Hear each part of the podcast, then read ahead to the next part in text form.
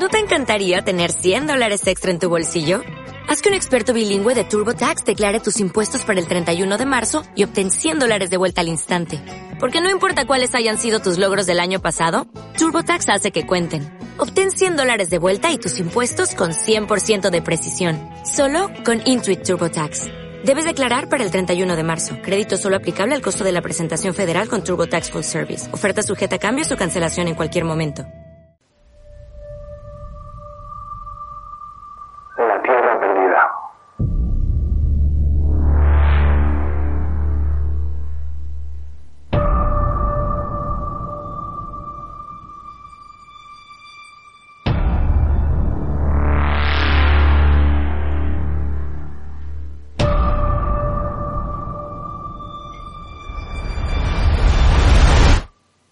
Hola a todos. Empezamos una vez más este nuevo capítulo.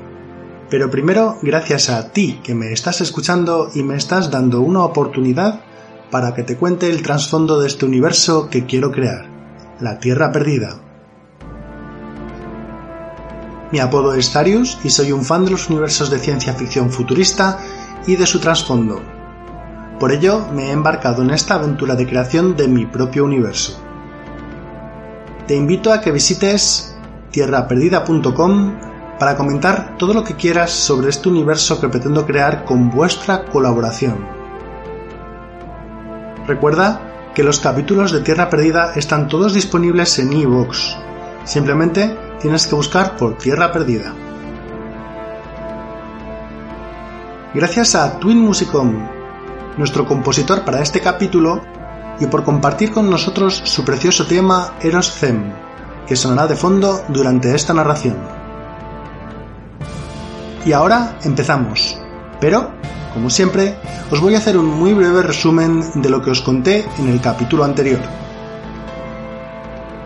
En el capítulo anterior vimos cómo los olimpianos lograron colonizar el sistema solar Olimpia sin ninguna dificultad. Sin embargo, el descubrimiento del CIR y un experimento fallido en laboratorio provocó una enorme explosión electromagnética de magnitudes cataclísmicas. Esta explosión quemó todos los dispositivos electrónicos de los colonos. Además, destruyó los dos reactores Quark que tenían los olimpianos a su disposición. Esta catástrofe acabó por degenerar en una cruenta guerra civil, en el que el bando militarizado creó unos superhumanos. Finalmente, tras 50 años de guerra, volvió la paz y la puesta en marcha de un nuevo gobierno democrático gestionado por la IA llamada Temis. En este sistema de gobierno tenían cabida todos los humanos, los ciudadanos que se implantaron el chip Temis y los que no lo hicieron, que se pasaron a llamar los errantes. Y con esto empezamos este octavo capítulo de este universo, La Tierra Perdida, un capítulo donde os contaré cómo evolucionó la nueva democracia olimpiana y cómo los olimpianos lograron finalmente construir un auténtico imperio.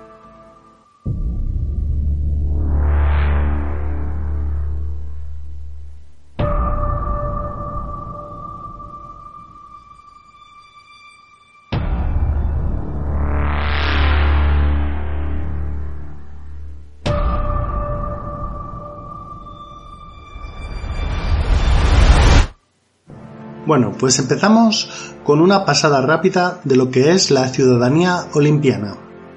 Como hemos visto, el chip Temis no es obligatorio. Esto crea un primer gran cisma en la sociedad olimpiana, creando dos grandes grupos de ciudadanos oficialmente reconocidos. El primer grupo, el de los ciudadanos, tiene la capacidad de tomar decisiones sobre el rumbo de la nación, el segundo grupo, el de los errantes, está compuesto por aquellas personas que no desean pertenecer al grupo de los ciudadanos, ya sea por el control y las obligaciones que conllevan o por cualquier otro motivo. No os creáis, sin embargo, que los errantes son unos pobres desdichados. Son personas, entre comillas, fuera del sistema en la medida en la que hacen lo que les da la gana, aunque esta libertad conlleve la responsabilidad propia de ganarse su sustento por sus propios medios. También gozan de un gran renombre entre los ciudadanos, ya que la mayor parte de los errantes son profesionales de la exploración y los viajes, lo cual también va de la mano con el comercio, por supuesto. En definitiva, los errantes son esa clase social sobre la que se asienta la propia expansión del imperio olimpiano, y de ellos son completamente conscientes los ciudadanos. Podemos decir, sin miedo a equivocarnos, que la simbiosis entre estos dos grupos es casi perfecta. Los errantes disponen de su propio sistema económico no gestionado por Temis, uno de libre mercado mucho más parecido a lo que estamos acostumbrados en el siglo XXI. Ahora mismo, según os cuento esto, sin perspectiva, es difícil de entender esta división, pero no os apuréis, que más adelante volveré a hablar de los errantes para explicaros más detenidamente sus responsabilidades. Ahora pasaré a un tercer grupo de ciudadanía olimpiana, muy minoritario tengo que decir. Son los presos. Este grupo, como os podéis imaginar, es muy minoritario. Como explicaba anteriormente, el chip Temis obliga a tener cierta responsabilidad y si no respetas esa responsabilidad puedes ser sancionado. La sanción más leve sería simplemente una comunicación de mejora de conducta. La más grave podría ser la pérdida de la ciudadanía o peor aún, la conversión en preso directamente. Ni que decir tiene que los errantes también se pueden convertir en presos.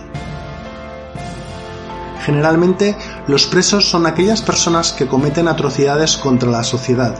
Podemos hablar fácilmente de asesinos y violadores u otros crímenes horrendos de este tipo. A los presos se les inserta un chip en contra de su voluntad. Este chip se incrusta en las neuronas del cerebro y convierte a estas personas en auténticos esclavos. La condena es aún más cruel en tanto que el receptor sigue plenamente consciente de su situación, pero es incapaz de hacer nada al respecto. Generalmente cuando una persona se convierte en preso, la responsabilidad de mantenerlo recae en la familia, que suele aceptar dicha tarea, aunque a veces la familia rehuye del preso. En estos casos se le pone bajo la custodia de un ciudadano olimpiano voluntario. Aunque no es oficial, algunos presos han logrado escapar del yugo del control mental. Se autodenominan los fugados. Estas personas han logrado recuperar su libertad y obviamente las autoridades olimpianas los buscan activamente ya que se les considera extremadamente peligrosos. Y es que son muy peligrosos porque han logrado imponer su voluntad al dominio del chip. Esto les da acceso a toda la red de Temis como si de hackers se tratase, confiriéndoles un conocimiento extraordinario sobre el sistema olimpiano. Pero volvamos a nuestra historia de nuestro pueblo olimpiano. Una vez que se pone en marcha la nueva democracia, resulta funcionar excepcionalmente bien. La población es capaz de tomar las decisiones correctas para el beneficio de todos. Por lo tanto, enseguida se prioriza un proyecto de recuperación de los datos perdidos durante los 50 oscuros. En este proyecto se recalcula la posición del planeta Tierra que se había perdido anteriormente. Se reconstruyen todas las infraestructuras y se mejoran todos los flujos de procesos. Se redescubre el CIR y se realizan investigaciones alrededor de este nuevo material casi milagroso.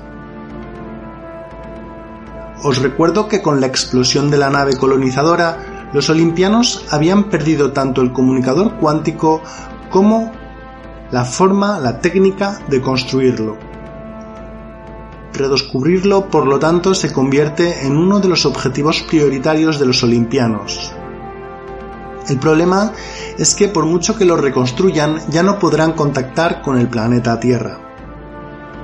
Os recuerdo que este era uno de los problemas de los comunicadores cuánticos solo ofrecen una comunicación instantánea si el emisor y el receptor se sintonizan en el mismo lugar físico en el momento de su construcción. Por lo tanto, si los olimpianos quieren contactar con la Tierra, tendrán que mandar un nuevo comunicador al sistema solar. No les queda otra solución. Esta idea tiene el apoyo de una amplia mayoría de la población, por lo que se inicia también un proyecto de ingeniería para el diseño de una nave comunicadora que se enviará al planeta Tierra. El proyecto del redescubrimiento del comunicador cuántico dará lugar a una auténtica revolución, ya que los olimpianos logran integrar los cristales de CIR en un comunicador cuántico mejorando todas las expectativas del mismo. Estos nuevos comunicadores creados ya no están simplemente limitados a la comunicación punto a punto. Para colmo, la tecnología va más allá de la simple transmisión de datos. Se logra transportar la materia de un punto a otro de forma instantánea. Acaban de nacer los portales cuánticos y los viajes cuánticos. Los portales tienen la capacidad de teletransportar literalmente cualquier objeto de forma instantánea. Poco a poco esta tecnología se pone a punto. Tiene algunos inconvenientes, como que los viajes cuánticos solo pueden iniciarse en entornos de baja gravedad, por lo que solo sirven para desplazarse entre las órbitas planetarias y no pueden usarse en la superficie de un planeta. Otro punto negativo importante es que la tecnología consume el CIR, tanto para la creación del portal como para su funcionamiento diario y además, cuanto mayor es la masa a transportar, mayor es el consumo de CIR.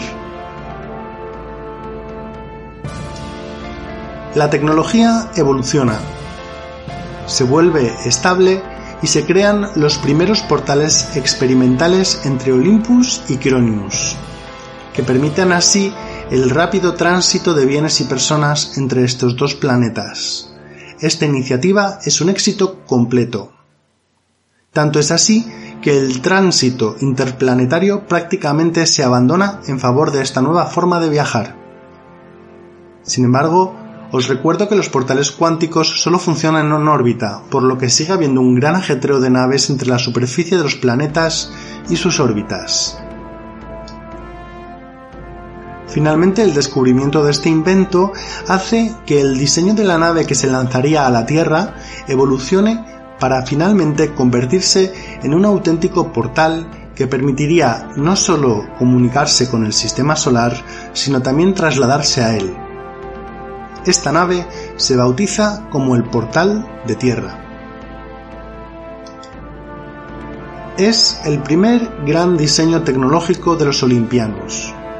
Una nave completamente automatizada que lleva a bordo el último diseño de un portal cuántico que permitirá por una parte la comunicación instantánea de los sistemas de navegación de la nave con Olympus y además, al llegar a su destino, servirá para contactar nuevamente con los habitantes del sistema Sol.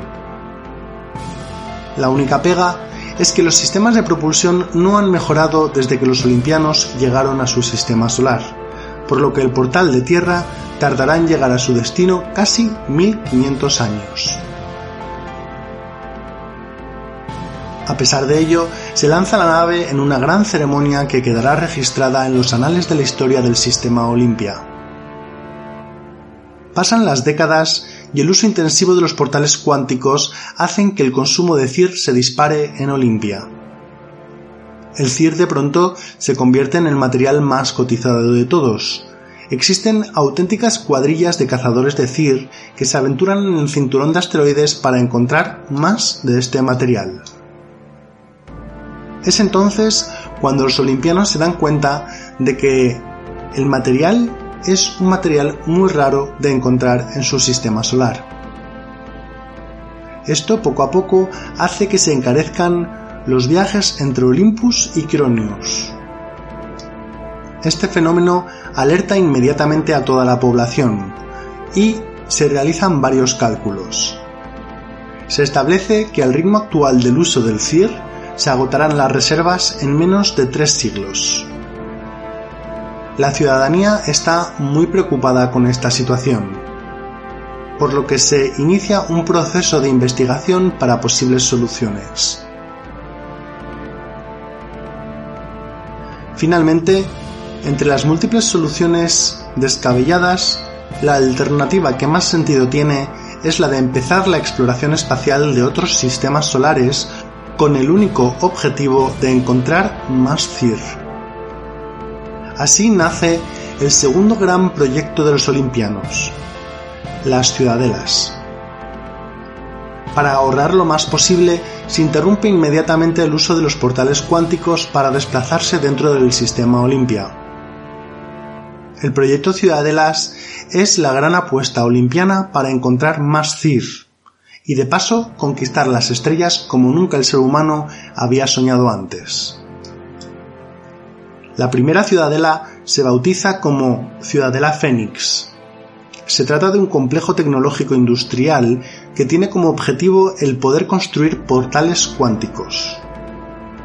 Sin embargo, dos de las diferencias fundamentales de esta ciudadela son que, primero, tiene la capacidad para viajar a través de las estrellas como lo hizo en su día la nave colonizadora. Y segundo, dispone de un portal cuántico para poder desplazarse en todo momento desde Olympus a la Ciudadela y viceversa.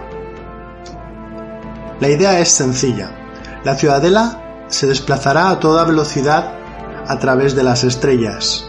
Mientras tanto, se construyen portales durante su travesía. Cuando la ciudadela alcance un sistema solar próximo, con posibilidades de ser colonizado, se lanza y se autodespliega un portal cuántico de menor tamaño en este nuevo sistema. Mientras tanto, la ciudadela no ha frenado y sigue su trayectoria hacia otro destino. Este proceso se repetiría tantas veces como fueran necesarias para conquistar varios sistemas solares. De este modo, a partir del despliegue del portal, se podría viajar instantáneamente desde el sistema Olimpia al nuevo sistema. Los olimpianos podrán enviar exploradores, buscar más CIR y en definitiva conquistar la galaxia.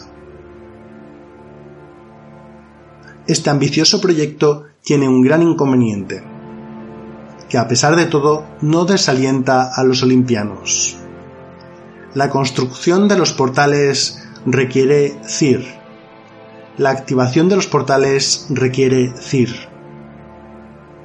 Se calcula que realmente la ciudadela Fénix solo podrá lanzar 10 portales antes de que las reservas de CIR de Olimpia se consuman completamente. Dicho de otra forma, los olimpianos tienen 10 intentos para encontrar grandes vetas de CIR en otros sistemas solares para poder continuar con la exploración espacial. Para evitar el uso desmesurado de CIR, se desarrollan potentes escáneres de largo alcance que se instalan en los portales. Así, al llegar un portal a un sistema, se manda toda la información necesaria o limpia antes de abrir el portal para mandar los exploradores. De esta forma se puede ahorrar el consumo de CIR. Y es que los olimpianos son muy conscientes de que tienen que ahorrar un máximo posible el CIR Saben que es posible que ciertos portales nunca se abran, ya que si los escáneres no mandan datos de la presencia de CIR, no se gastará ni un gramo para la apertura del portal. Por eso también se prevé la posibilidad de que los portales sean capaces de viajar entre los distintos sistemas solares y no se queden estáticos en un sistema solar sin ser útiles para nada. De esta forma, si un portal escanea un sistema y se decide que este sistema es estéril, desde Olimpia se puede reprogramar el portal para mandarlo en dirección a otro sistema solar. Se establecen también unas directrices estrictas para la colonización y para categorizar los sistemas solares. Existen cinco grandes categorías de sistemas solares. Primero, los más interesantes, aquellos sistemas solares que contengan CIR. Debido a esto, estos sistemas serán siempre los primeros en ser colonizados de forma prioritaria. Segundo, aquellos sistemas que contengan planetas Gaia capaces de sustentar la vida humana tanto por su gravedad como por su atmósfera. Tercero, aquellos con gravedad habitable para los humanos y que contengan recursos interesantes. Cuartos, y cada vez menos interesantes, aquellos que sean interesantes por motivos industriales y científicos, aunque sean difícilmente habitables. Finalmente, el quinto grupo son aquellos que están automáticamente descartados.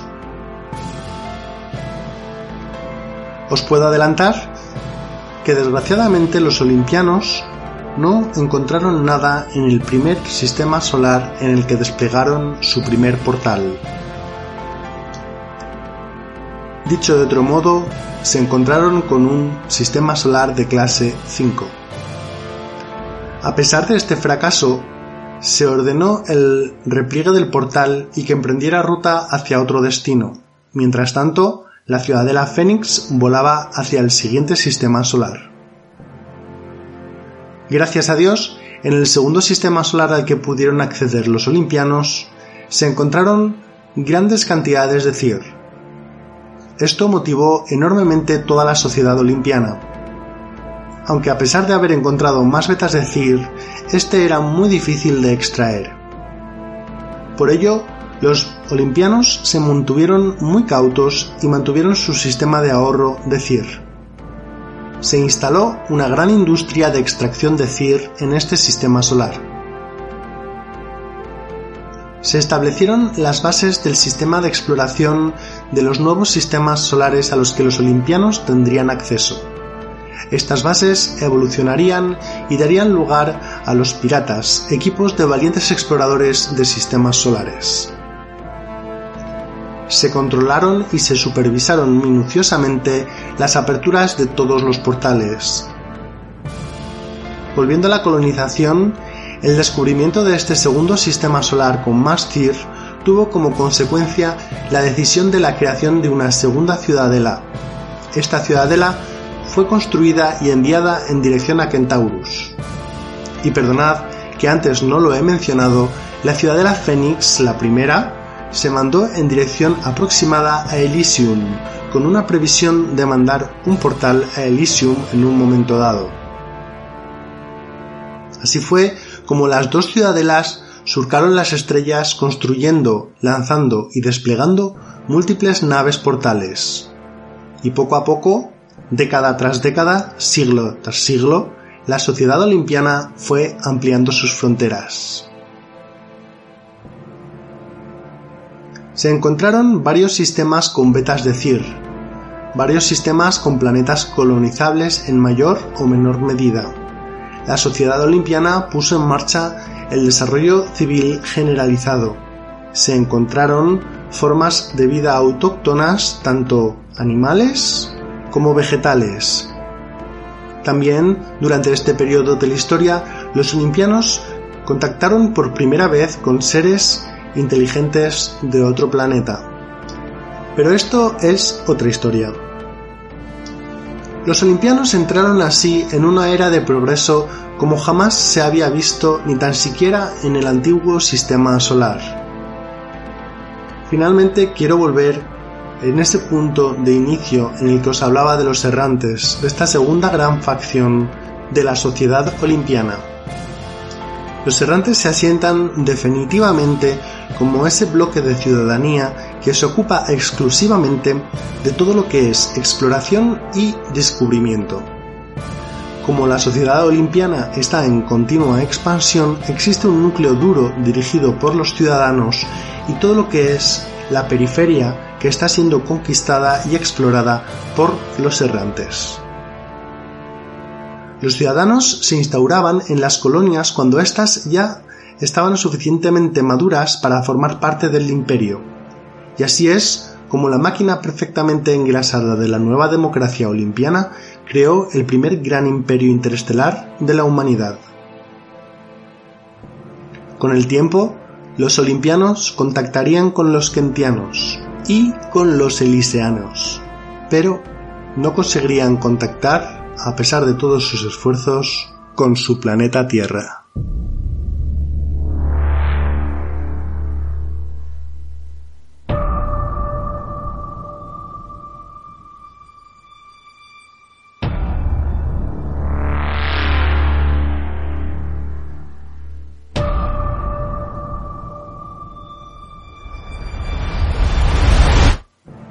Bueno, pues con esto, queridos oyentes, terminamos este octavo capítulo sobre la expansión de los olimpianos en todo el universo.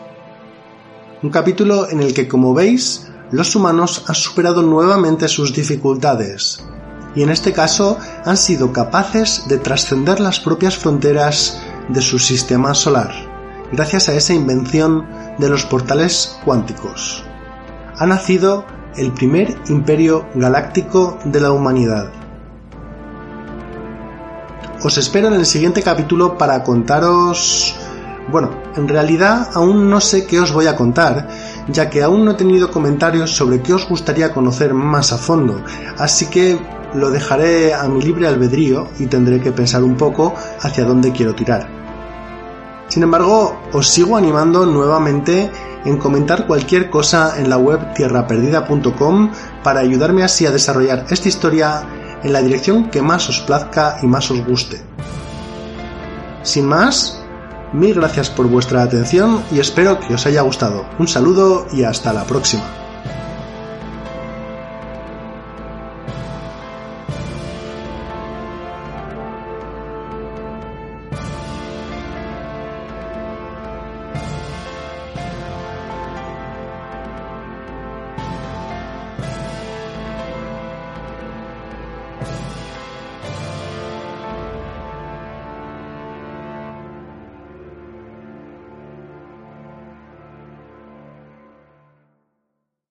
Dale más potencia a tu primavera con The Home Depot. Obtén una potencia similar a la de la gasolina para podar, recortar y soplar con el sistema OnePlus de 18 voltios de Ryobi desde solo 89 dólares. Potencia para podar un tercio de un acre con una carga. Potencia para recortar el césped que dura hasta dos horas. Y fuerza de soplado de 110 millas por hora. Todo con una batería intercambiable. Llévate el sistema inalámbrico OnePlus de 18 voltios de Ryobi. Solo en The Home Depot. Haces más. Logras más.